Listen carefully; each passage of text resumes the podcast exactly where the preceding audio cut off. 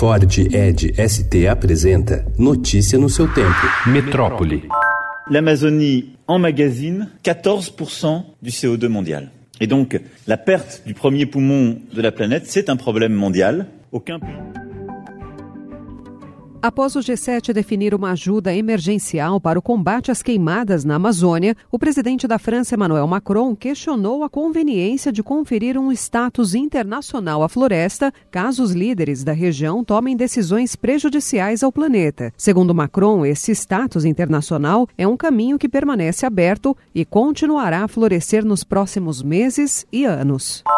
Na contramão do Brasil, países sul-americanos passaram a pregar cooperação global para combater a destruição causada por incêndios na Amazônia, com apoio da União Europeia. Apelos mais fortes saem de países que, na esteira do desgaste brasileiro, assumem protagonismo na agenda ambiental, como Chile e Colômbia, ambos com governantes de direita simpáticos ao presidente Jair Bolsonaro.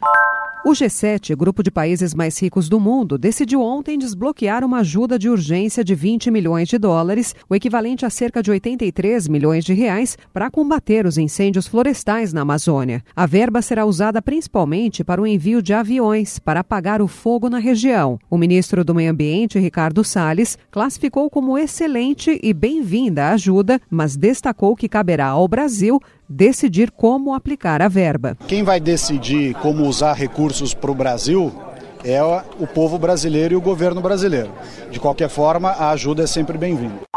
Em manifestação encaminhada ao STF, a Procuradora-Geral da República, Raquel Dodge, defendeu o uso de parte dos recursos do Fundo da Lava Jato para o combate às queimadas. O destino de 2 bilhões e meio de reais do Fundo da Lava Jato parou no STF em março, depois de a PGR questionar um acordo entre a Petrobras e a Força Tarefa no Paraná. O ministro Alexandre de Moraes marcou para amanhã, às 10 da manhã, uma reunião sobre o tema.